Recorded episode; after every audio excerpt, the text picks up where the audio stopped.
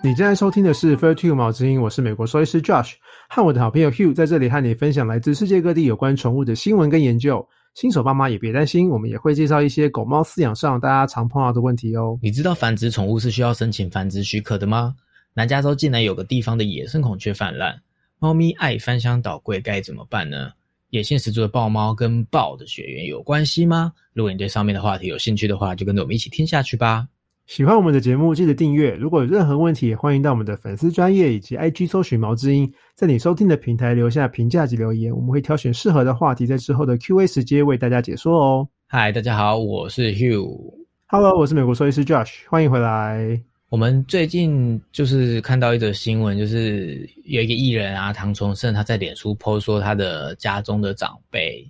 狗狗的生宝宝，然后因此对就被网友还是什么，然后就说他这样子是会被罚的。就是对，我才知道原来这则新闻好像是我发现还是你发现，然后我才我们才讨论说跟我讲的，原来就是家里的狗是不能一直生小朋友的，因为其实这样子是违法的，就是是私自繁殖的意思，是不是？对对对对对对对。去年的时候，其实馆长也有被罚钱过，就是他家的猫哦，他在直播的时候说他家的猫呃结扎没有成功，然后不小心生了小猫，然后也被罚款。就他是真的有被罚哦。他真的被罚，他说他要请助理去缴罚款。是哦，可是如果真的也是同样的因为结扎没成功，不小心生了猫被罚，有点冤枉哎。如果是真的是这样子的话，不是故意的话，对啊，可是就事实还是出现了、啊。哦，所以你不小心犯法还是犯法。没事不要直播就好了。政治不正确，好啦，其实重点就是，其实动保法是有规定的，你要来跟大家解释一下吗？对对对对，动保法其实是有规定的。动保法第二十二条第三项其实有说，就是饲主应该要帮宠物做绝育，没有绝育被查获的话，其实可以罚五万到二十五万的。然后，但是大家其实可以申请不做绝育啦，像是他年纪过大啦，或是兽医诊断它不适合绝育，像是它的麻醉风险啊、手术风险过高之类的话，可以不绝育，所以大家去申请。那呃，你可以做不绝育可以申请嘛，然后你想要繁殖也是要申请呃繁殖许可的。意思是说，其实你是可以自己养、自己生，分给别人，但是这件事是需要经过申请的，而不是呃你不想绝育就不想绝育，然后你想生就生，然后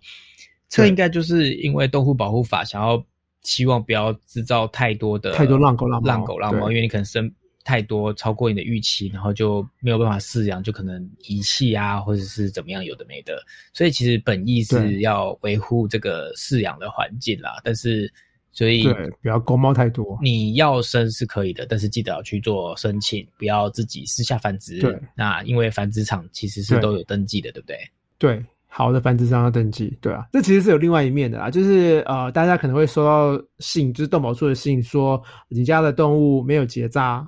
赶快大家去结扎，不结扎的话会被罚钱。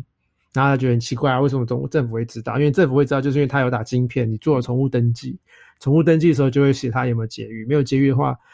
政府就会寄信来了。所以这就是另外，就就是变相惩罚到那些有做呃宠物登记的人。其实我觉得，对啦，你那一面是觉得变相惩罚，但我不觉得这是变相惩罚、欸就是其实法律就是规定啊，你就是要打晶片啊，你就是啊，打晶片有要罚款对啊？没打的话有啊，有，那他要罚多少？其实动保法第十九条也有说，就是宠物出生后要在要在出生后的四个月内植入晶片，然后要做宠物登记，没有的话也是可以罚呃三千到一万五的。然后宠物店卖的宠物啊，要是没有晶片的话，则是可以罚四万到二十万。所以实际上的状况呢？实际上中啊就是我们还是蛮常碰到主人刚买的宠物是没有晶片的啦，所以大家要多注意。你可以去举发哦，举发那个那些宠物店是可以被罚款的。所以讲到我刚刚讲的那个，其实你觉得那个面向是变相惩罚有打晶片，但是我不觉得这算变相惩罚，因为我觉得其实动保法就规定啊，你打晶片也是必要的，没有要罚钱，然后打狂犬病疫苗啊不节节育也是必要的，没有也要罚钱，然后狂犬病疫苗也是要罚钱，对啊，对，所以这都是已经是有规定的，那你就是应该想要做这件事，就是应该要遵守这个规定啊，所以不是说你打了晶片没打你不能侥幸说对你打了晶片没有没有节育，然后我们他通知你算是惩罚，没有惩罚是本来如果你爱护动物的心去养这个宠物的话，你自然会做到这件事。这个惩罚是惩罚那些、他可能就不懂这个保育观念，他就是只想要觉得狗可爱就带回家，他嗯就是不想要帮它绝育，然后他就觉得这样子没有关系啊，我就是觉得它应该要自然啊，有的没的。可是这其实就是因为你没有就是相关的观念，然后就会嗯做这些事情。但我觉得一般正常，我并不能讲正常，一般就是爱护动物或者是觉得为他们好的人，应该都会帮他们做这件事，自然就不会违法。所以我觉得没有变相惩罚。对啊，但是这个就是对啊对啊每个人价值观不一样了，就是见仁见智。所以重点就是宠物不结扎要申请，然后你想要繁殖也要申请，那要跟谁申请呢？申跟谁申请就是要看那个饲主的户籍地，就是看你住在哪里，然后就是跟当地的动物保护机关啊，或是动物防疫机关申请。那重点就是有生宝宝就记得要帮他们植入晶片，然后买宠物的时候也要确认那新买的宠物有没有晶片。就是说，如果你是在家自己生的宝宝，也要记得去植入晶片，而不是就是在家生的就好了。然后植入晶片的同时，是不是也要顺便结扎，对吗？不用，你植入晶片要顺便做宠物登记。哦，对啊，但是不是说宠物都要结扎嘛？，对，但是你不用立刻结扎，它是规定你四个月内要做晶片。哦，就是但是你要记得做这件事嘛，对不对？对，结扎结扎没有一定要立刻，但是晶片有规定你时间，规定你四个月内要做晶片。结扎你可以送走之后晶片是有规定时间要完成，但是你要记得之后长大后或者是什么时候要结扎呢？没有规定，但是就是要做结扎。啊，然后还有狂犬疫苗，如果是狗的话，也要记得去打，就跟宝宝一样啊，他可能有定期要做的事，在新生儿要定期做的事，你要记得去 follow 这些流程，要完成它，不是就是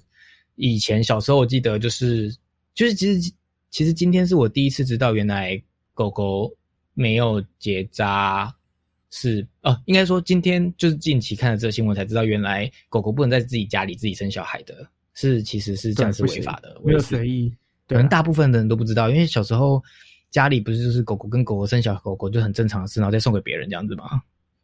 对啊，但是不行嗯了。这好像是一百零四年之后通过的法案，就开始会罚五万到二十五万。所以没有节育的话，五六年前的事情，所以真的是是对如果没有宣导，可能大家也都不知道，所以在这边提醒大家喽。基本上就是你家的宠物定期有去看兽医师，兽医师就会跟你讲。然后你生了宝宝，宝宝也带去给兽医师看，兽医师都会跟你讲，因为兽医师对这些法条都是比较了解清楚的。所以你对于有疑惑的话，可以去问兽医师，或是可以上豆宝处或是动物防疫机关的网站去查。我觉得带去兽医师比较偏向被动了，我觉得主要是这些法令的宣导，可能大家要多多关注，或者是呃、嗯相关的组织可以多多宣导，因为因为如果有一种有一句话说不知者无罪啊，所以你要让大家有知的权利。然后，因为我觉得不是嗯所有的养宠物的人都会有定期去看医生的观念，就像是人的洗牙，不是每个人都会定期去啊。你知道每半年要洗一次牙？对啊，对，对，所以就是如果你要依靠兽医去宣导这个，我觉得有的人如果他一辈子没有生病都不去带去给兽医看，嗯他就不知道这些资讯，那他就会说他不知道，然后就因此而受罚。对，所以我觉得主要还是像我们这样的节目推广了大家这个观念，其实也是蛮重要的。但是大家做结扎其实是有补助的哦。虽然说政府会开发，但是你不结扎，政府会开发。但是你去做结扎，政府是会补助大家钱，会帮大家省钱的。就是一样跟大家户籍所在地的动物保护处或是动物防疫机关申请，然后只要有晶片，然后有完成宠物登记，然后他们有打一年内有效的狂犬疫苗的话，而且都已经完成绝育手术，那各县市都会有补助。然后补助金额都不太一样，但是公狗、公猫补助都比都是多于五百块。然后母狗、母猫都是一千块以上，但是各县市申请的规定差很多，都很不一样。有的要有术前术后照片啊，有的要去特约的医院才行，所以大家规定要看清楚，不然拿不到钱。就是大家记得要去查，就是各地动保处的相关资讯。那对。所以其实重点就是，大家不是为了政府不是为了要惩罚你，而是其实他其实是希望大家可以让这个，也许让狗让猫的数量变少，也许是可以追踪这些资料，就是建这些呃打晶片啊、宠物登记、狂犬病都是为了保护环境吧，或者是保护对啊，动物为动物福利做出发，所以它其实没错是推广你去，所以才定的这个罚款，而不是为了要罚你而罚对。就是大家要记得对这个不要误会了。那所以这就是以上跟大家介绍的，就是有关繁殖的就是真理全岛。我觉得我们好像有就是那个 动保处的业配嘛，其实并没有，超级只是希望为动物的福利而做出发。啊，第二则新闻是什么呢？第二则新闻就是今年呃，美国公共广播电台 NPR 六月的新闻，就是南加州有一个地方啊，它野生孔雀太多了，地方政府拜托大家不要再喂它们了。在台湾孔雀要去动物园看，竟然有地方孔雀太多，也太有趣对，而且不是不是个户外啊，它就是一个就是一个城市哦。就是整个城市里面都是孔雀。对，而且不是什么十几只，是一百多只。台湾是整个城市都是你的咖啡馆，对，他们是整个空气都是你的孔雀，又叶配没有叶配，没有叶 配。对我们跟某某咖啡没有合作，所以那个地方是哪里？就是呃，南加州有个地方叫 Palos Verde 半岛，然后这个半岛上面住了很多野生孔雀，它其实在 L A County 啊，就是在 L 洛杉矶郡。洛杉矶附近。然后那个地方其实在一九二零年的时候就开始有人养孔雀，然后那时候是养在家里的，所以都没有野生孔雀。但是到一九六零年之后开始放养，那一放养之后就越养越多，而且当地居民其实觉得它们很漂亮、很可爱啊，而且会吸引游客来啊，所以都还蛮欢迎。是没错啊，因为一般人都很少可以看到孔雀啊，所以对啊能够要看到，而且孔雀又很漂亮。如果它孔雀开屏，然后没有掉毛的话，因为我看过就是都没有毛的孔雀，但是如果它是就是啊，你看好恐怖，好可怜哦。它可能就是没有被好好照顾，就是毛可能都掉光，但是或者是老了不知道。哦但是总而言之，就是如果它是很七彩缤纷，是真的很漂亮哎、但是竟然会有人多到受不了，对啊对啊也太妙了吧？就在当地其实是立法是禁止喂食这些孔雀的，就是跟厕所有城市一样，都不准喂食野生动物啊，孔雀也一样。呃，合理。然后他们在去年有一百二十一只孔雀，然后今年多到一百八十一只，哇，一年多六十只、就小小一个半的。对啊，超多的。所以其实很多居民觉得他们还蛮麻烦的，造成很多麻烦、很多困扰。就是他们叫声其实很大声，他们叫声大概跟像公鸡差不多大我以为是火鸡，火鸡也很吵哎、火鸡就嘎嘣嘎嘣嘎嘣嘎嘣嘎嘣嘎嘣，我不知道英中文怎么叫，火鸡的英文叫法是嘎嘣。嘎嘣嘎嘣嘎嘣嘎嘣嘎我不嘣，知道。不是孔雀我只知道它很吵，但我没有印象它是怎么叫的。哦，好像是你后面那个比较像，孔雀就这样呱这样叫啊哦，很吵。好，那你想说一百八十几只这边一直在叫，就而且孔雀很大只嘛，所以它的大便也很大坨，哦，所以就是环境还蛮脏乱。哎，跟大家讲个小知识，大家知道鸟类的屎跟尿是一起出现的吗？不知道。好，不重要。那你知道人类如果鸟跟屎一起，尿跟屎一起出现是有点生病吗？对哈、尿跟屎不会同时出来哈、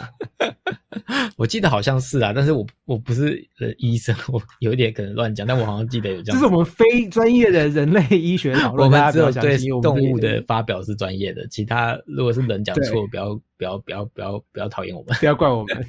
继续继续。然后有另外一派居民，他们其实是喜欢孔雀的。这一派居民通常都是呃，这一派居民啊，就是他们在当地住很久，就是比较土生土长。你讲土生土长很奇怪，就是他们在这边住很久了，从小在这边长大，所以他们一起跟孔雀生活很久了，所以他们都习惯了，所以他们也都很喜欢这边都有孔雀。他们都会说、那些嫌弃孔雀的人啊，通常都是新搬来的人，他们没做好功课就搬来这里，就像是你搬到机场附近住，然后你搬过去之后就开始抗议机场很吵的道理一样。嗯，你要做好功课再搬过去嘛。就是你这如果选择那区，你应该本来就有的东西，你就是要接受它才对。去接受。嗯，对啊，对啊，对啊。然后这个半岛上面，其实，在半岛上面有四五个区，然后其中还有一个区哦，Rolling Hills Estate，它其实还立法保护这些孔雀，就是在这个区里面的孔雀是不可以诱捕啊，不可以抓啊，也不可以帮他们搬家。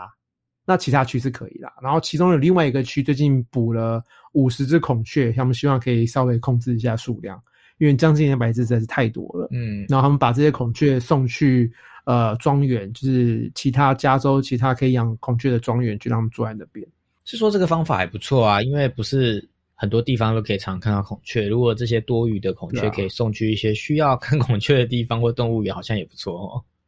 对啊，对啊，对啊，对啊，对啊。那其实一开始一二零一四年就已经开始抓了啦，然后但是后来好像去年因为数量控制下来了，所以他们就暂停抓了。结果没想到今年又爆炸了，他们实在是太会生了。然后那个区的官网啊，其实呃都有讲一些撇步，希望大家可以 follow，就是在那边啊，孔雀其实是有固定的巢穴的，所以尽量不要让孔雀在你家筑巢，要不然会大便一堆啊，脏乱。而且大家也不要喂食，然后呃，你不希望他们在你家里闲晃的话，你可以稍微用那种那个水龙头喷水喷他们一下，喝止他们在你家闲晃。然后如果看到受伤的孔雀啊，你可以请啊、呃南加就是 L A 的动保出来带他们去就医。但是但是动保处不会抓健康的孔雀哦，所以要是你在南加看到健康的孔雀走在路上，动保处是不会来抓的，尤其是在那个区域。你刚刚写讲说，就是孔雀有固定的巢穴，也就是说，这样这个地方它是有很多自然环境可以让它们居住的，就是可能是不是我们想象中的那个城市的状态，它可能是比较不是有大自然的感觉，它可能有呃树啊、山啊或者什么洞啊可以住。对对对对对对，哦那个那个半岛就是还蛮多山坡的，蛮多山坡，蛮多绿，蛮多树，蛮多绿地的。那个地方我去过，哦孔雀真的很多。所以那个地方可能本来就很大自然、很漂亮这样子，所以就是很适合野生，动物生长户。也很多。也就是说，他们环境好才可以这样子让他们生长那么快，生长那么开心啊。但是过量其实会造成环境的问题，也是一个问题，就对了。对啊，嗯，好啊，就是这个有趣的新闻跟大家做分享啊，就是我们一辈子看不到几次孔孔雀，但是有的人看孔雀看到腻，看到吐，对，还嫌他就是很有趣。就跟澳洲啦，澳洲就是袋鼠也是路边跑啊，然后那个无尾熊也是就在路边的树上啊，但是有一辈子没看过这两种生物，意思是一样的。然后在那边看到你吗？对。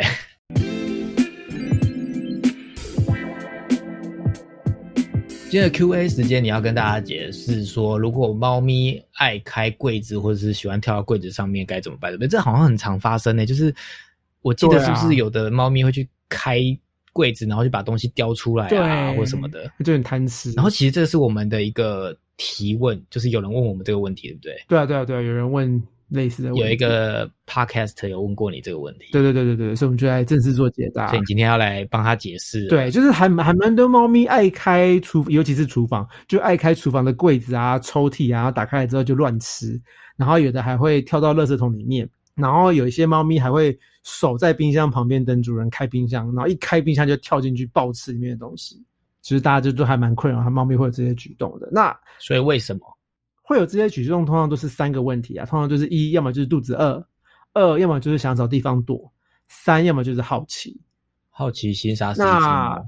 对，又回到杀死心杀死 然后就是很好奇。Curiosity killed the cat, but satisfaction brought it back。它是整句是两是有两句话的。好，好，Anyway，那解决方案呢，就是呃，你帮你们家的猫咪少量多餐，让它呃一天吃个两餐到三餐，它才不会容易肚子饿，也不会只想要找食物吃。然后家里可能要准备一些猫公寓，因为猫咪是喜欢高处的，它们喜欢从上往下看，所以它们跳到柜子上面，就是它们其实可能不是找想要找东西，是它们就单纯只是想要跳到上面去往下看而已。所以你准备一些猫公寓，让它往上跳啊，让它有地方可以安静的待一整天，那它就会待在猫公寓上面了。所以其实这就是它的天性。如果你没有这些东西，让它去做它想做或喜欢做的事，它就可能会去你既有的环境上去做这些事。所以其实我有在 push 你做一集，就是如何建构猫的环境。那如果有机居会我们家环境做出来，大家就可以去听那一集。虽然现在还没完嗯，成。好，没问题。对，还没完成，会有未来会有这一集。对对，好，然后呃，假如爱开柜子的猫咪，爱开抽屉的猫咪啊，大家也可以用那个儿童安全锁。之前我室友家的养的猫就非常爱开柜子，所以我们最后就是用了儿童安全锁，然后我们用的是磁铁式的。然后市面上还有什么纽扣型的啦，那种不同形式的安全锁都很多，那猫咪绝对解开解不开的。然后就是你可以用在有放食物的地方啊，或是或是尤其是有放那种化学化学用具，不能让它们清洁剂的地方。对对，会有危险的地方，大家可以锁起来。或是大家可以在呃你不希望他们去的地方，或者在柜子附近，或是在他们爱跳的地方附近放呃反放胶带，或是放那个假草，就是那种园艺店会卖的那种假草，户外用品店会卖那种假草，因为他们其实很讨很讨厌那个你胶带反粘嘛，它就会黏黏黏黏的，所以猫咪就会很讨厌那个东西。然后假草，猫咪也不太爱假草的触感，他们喜欢猫草，但不喜欢假草，特别哦。为什么？假草就是那种塑胶的草，嗯，刺刺的猫草是有味道的，对啊，假草就是很奇怪的触感啊。啊对啊，所以通常猫咪都会不喜欢那种黏黏的感觉或者夹草的触感，所以它们就会避开那边，就是它们就不会从那边往上跳，或是不会去那边开柜子了。然后你也可以准备就是婴幼儿用的那种安全栅栏，因为有些猫咪看到那种栅栏高高，它们就不会想要跳过去。但是然后这个方法应该很难吧？猫那么会跳，不见得，然后它又因为可以钻很小的缝，那这就是下面放个网子，因为通常那种安全栅栏都是直条式的横柱，所以你要可能下面可能要放那个放一些网子，让它穿不过去。然后因为栅栏有的栅栏的那个有些猫咪会觉得栅栏呃会让它不好着地或者不好支撑，因为他们可能还在上面还要再撑一下才跳得过去。对啊，所以他们觉得它可能跳不过去，它就不会跳。哦，就是要试。但是他我可能我之前习室友养的，练每天练习，有一天还是会攻破。我觉得但是希望他们跳不过去，因为我之前室友养了三只猫嘛，就只有一只猫会跳过去而已，另外两只猫是还是有用。对，所以还是有就是被攻破的几率。对，这个但是后来我们在那边放了黏黏的东西，放了假草之后，它就不跳啦。哦，我们在栅栏最上面放黏那个反放反放胶带，因为它跳上去会在最上面那边再再撑一下，了解所以。我们在那边放了胶带之后，它就不跳了。所以放放假草其实是一个不错的 idea，还可以美化家里耶。他们又不喜欢，对啊，就是 就是你家走廊中间出了一个栅栏，然后又出现了一个假草，就摆一圈假草，其实也蛮漂亮的吧？应该。对，应该是还蛮漂亮的。对，然后呃，或是你可以准备一些玩具跟那个常识玩具，让他们多花点时间找东西吃啊，玩玩具啊，多消耗一点脑力，让他们就是才不会那么多精力在家里乱探索，然后乱乱跳、乱跳、乱跳、乱跳的。所以其实听完这个 Q&A，我觉得就是我们要赶快做出那个就是打造猫咪、饲养猫咪的一个良好环境的节目。如果你们很想知道，留言 push Josh，他才会赶快做出来。那就是就是我觉得，如果你要养猫，猫的环境很重要，所以就不会有这些让你困扰的事情发生。也许就也许就是你家的环境，呃，让它没有地方去做它喜欢的事情，所以它才会去做。以用现有的环境去做他想做的事情。那以上就给大家参考喽。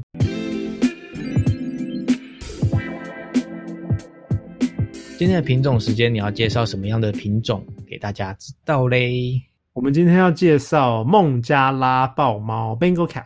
原来豹猫不是只有叫豹猫，它是有来源的，全名的所以它是可能是孟加拉是来源，是这个意思吗？其实不是，哦，我误会了。其实不是，好，赶快跟大家介绍一下。就是 Bengal Cat。为什么大家喜欢养 Bengal Cat？Bengal Cat 就是因为它就是有最有养大猫 feel 的家猫，就大猫的斑纹很像狮子老虎什么的豹。对，因为它就是它是唯一有云朵一样斑纹的家猫，就很像云豹啊、猎豹才有的。豹猫还蛮容易被误认为是石虎的，就是之前有上过新闻，就是但是它其实不是石虎，它是豹猫，它们长得也不太一样。然后它的由来，它的它其实是混种来的，它是野生的亚洲石虎跟短毛猫混出来所以真的跟石虎有关系耶。它真的跟石虎有关系，对，它是亚洲石虎。然后亚洲石虎的呃学名就是什么什么什么，然后是 Bengalese 什么什么之类的、哦 Bengal，它名字里面有 Bengal 啦，所以豹猫的英文名字就这样来，它就叫做 Bengal Cat，因为那个亚洲呃石虎的学名里面有 Bengal 这个字。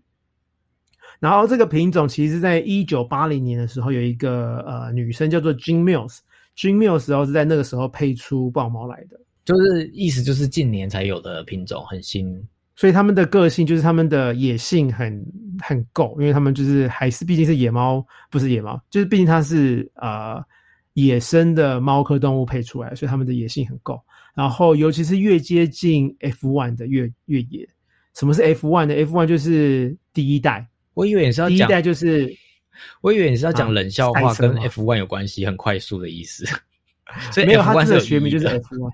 F one 是有意义，它就是第一代，就是呃，你拿一只野生石虎跟一只家猫配配出来的小朋友就是 F one，它就是第一代。啊，first generation 对，它的它的血统就是一半是野野生的石虎，一半是家猫嘛。啊，然后这一只一半一半再跟家猫生生下来的那个四分之一野猫的，就是呃第二代。嗯，它是 F one、F two、F one、F one、F 一、F 二是这样来的。了解。所以豹猫不适合初学者，因为它是你知道野生的猫科动物配出来的。然后，假如你想要养一只可以摸摸抱抱啦，可以跟你撒娇啦，跟你一起睡觉的猫的话，豹猫也不适合。豹猫很聪明，而且它活动力很高，它很喜欢呃爬高高、跳高高的，从上往下看。所以家里一定要有很多很多高处，让它可以跑跑跳跳，让它可以由上往下的观察你观察的东西。然后豹猫很特别的是，它很爱玩水。它搞不好也自己学会开水龙头，那它会关吗当然不会啊，它就是开了然后就跑了。开了然后不关了，不是浪费水？我知道有四组家里会装那个感应型的水龙头，就是它至少至少它不会让会过去就有了，不用自己关。对对对对对对对。而且有些豹猫会跟着你进浴室，要等着你洗水洗澡，太特别了吧？那就是一个野生动物，豹猫爱玩水，它就是啊。豹猫也很喜欢狩猎，它的那个狩猎天性都还在，所以它很需要玩狩猎游戏。所以主人在家里可以多多多多跟它玩你丢我捡的游戏啊，多多玩逗猫棒啊，多多玩藏食游戏、藏食玩具，让它消耗一点精力。精力没消耗完啊。它可能会破坏家具，也可能会叫。翻箱倒柜、乱开、乱钻、乱玩、乱闻，然后搞破坏。而且豹猫其实还蛮叛逆的，就是你越不要它做，它就越爱做；而且你越不要它往上，它就越爱往上跳。而且因为它觉得你在理它，你在跟它玩，它以为你在跟它玩，殊不知你只是在骂它，对啊，所以猫咪在教导上面是不能用骂的啦，就只能用奖赏的方式，它训练它。而且，呃，豹猫也适合家里长时间有人的家庭，因为它常常它需要有人去跟它互动、跟它玩。所以你可能长时间上班的话，可能家里要养两只豹猫，或是要有另外一只活动力也很高的宠物陪它玩才行。然后家里要是有大一点的小孩、青少年的话，也蛮适合豹猫的，因为你知道青少年活力够、精力够，它可以去跟些猫去耗耗体力。然后豹猫也很适合多宠物的家庭。就听起来，其实就是呃，如果是公寓，好像不太适合，对不对？它好像需要宽广一点的环境，然后可以玩水啊，然后可以就是跑跑跳跳啊，可以，要不然就是你要有很棒的一些猫屋的布置啊，可以爬高爬低啊，然后呃，年轻人啊，公寓的话，嗯，我觉得公寓好像会让他限制住，然后可能就没有办法那么的自在活动。我有看过。我有看过有人在公寓，就是在他的墙上钉了很多可以往上跳的啦，然后墙上还有什么桥啦，对对对对对对对对对对，所以让他家的猫可以知道到处去探索，不只是只有地板，它也可以往上，也可以探索。对啊，所以这样说就是，你要么就是要给他一个很多环境的空间，不然就是不太适合，因为它毕竟就是比较偏野性、野生的品种。那体型的部分呢？体型呃，豹猫的体型比较大一点，它通常比较高，然后呃，它体重大概是五到七公斤左右，然后身高到肩膀大概是三十五到四十公分，然后它的颜色就是它最特别的地方，就是它刚刚讲过，它有像云朵般的斑点嘛，然后它的颜色通常是它身体颜色啦，通常是金黄色、红色、橘色或是咖啡色，然后偶尔会看到米白色的颜色。然后它的云朵的颜色啊，通常是偏深的，像是黑色啦、咖啡色啦，或者是深棕色，对。然后它的毛还有个很特别的地方，就是它的毛是亮亮的，会反光，所以你远看就是亮亮的，然后近看觉得哇，怎么撒了很多亮亮的？它是有自带 spotlight 是不是？它也太漂亮了吧？对啊。听你这样形容，好想看到本人哦。我看它照片很漂亮，花色也太漂亮了吧？根本就是爆啊！就是爆啊，它就只是爆，漂亮哦，它颜色是爆颜，所以叫爆毛啊，很美诶。然后还会闪闪发光，自带闪光灯，对，是个明星品种，闪闪人人爱，这样干嘛？那所以它有什么特别的健康问题吗？其实还好诶，它算健康的品种，就是它没有什么特别要注意的遗传性疾病是没有的。然后，但是猫咪该有的病它都会，就是一般正常，就是品种该有的一般会有，没有特殊的疾病。所以其实我觉得事出还是必有因诶，你知道，像是我觉得演化论嘛，如果它是可以在野外生存很久，代表它一点适应能力很强。如果它常常有它有很多的什么基因缺陷或什么的话，它当然就没有办法在这个野外活这么久，它可能就。就是适者生存，不适者淘汰，所以有可能是因为它是混到野生品种的生物，所以它就可以呃比较少一些基因缺陷，吼，对不对？对啊，对啊，没错。在美国其实还蛮多地方是有限制养豹猫的，像纽约市跟夏威夷州是完全禁止养呃。那个豹猫的，就是他们其实是禁止养野生猫种跟家猫混出来的混种猫啦，就是包含那个 Bengal cat 豹猫。然后美国还有很多州是限制养第一代到第四代的混种猫，就是 F one 到 F four 的混种猫。澳洲其实有类似的管制，然后英国其实也是到了二零零七年才开放养这些混种猫，就是野生家野生猫种跟家猫混出来的混种猫。为什么不能让野生家猫呃野生猫跟家猫混种？为什么要禁止这个？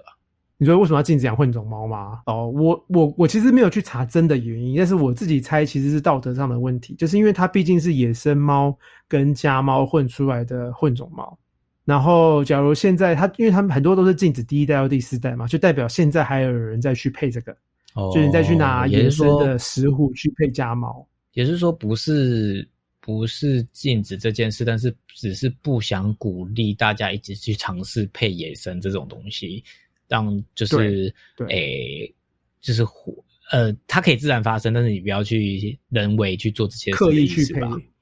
对，因为了毕竟它是野生动物嗯，我觉得是想要遏制人类去呃干扰野生物种的繁殖吧。我觉得就是不要拿就是动物来做实验的意思啦。我觉得也不是动物做实验，因为它就是可以生啊，这不是实验啊，就只就是他好奇啊，就是想说这样生出来不是不是好奇，因为他们就知道生出来会是豹猫啊，因为我们就知道它是哦石野生亚洲石虎配家猫就会生出豹猫。哦，你的意思是说，现在此时此刻他再去拿这样去再出配配出第一代就对了。对，哦，那我懂你的意思了。那那就是对嗯，那我觉得是应该禁止，就是它已经有后代继续繁衍是 OK，但是你不要再去找这样子的纯种出来，硬要再配前面的这几代比较野性的那个品种出来。对了解。对对对。那今天的节目就到对这边。啦，希望对大家有帮助，然后希望大家喜欢喽，我们就下次见啦，拜拜，拜拜。